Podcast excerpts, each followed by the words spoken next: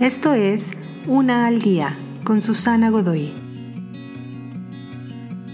Día 64. Aceptando la realidad. El gran filósofo Platón contaba una historia sobre personas prisioneras en una cueva desde su nacimiento.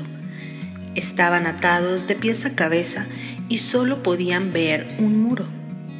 Detrás de ellos había un fuego y detrás del fuego la entrada de la cueva y más allá de la cueva el sol.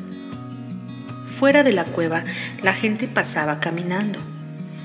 Los de afuera y los propios prisioneros proyectan sombras en la pared, así que para aquellos prisioneros dentro de la cueva, las personas o cualquier cosa relacionada con la realidad son meras sombras de la realidad.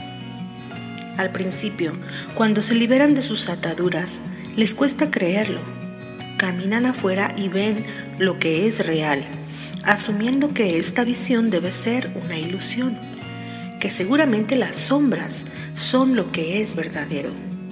Pero las sombras, en el mejor de los casos, se eliminan de una sola vez de la realidad.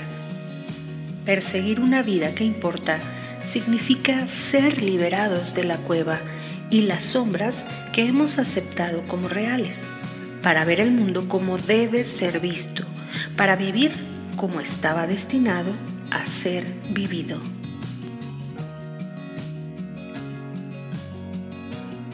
Te invito a seguirme en mis redes sociales Facebook, Instagram y YouTube.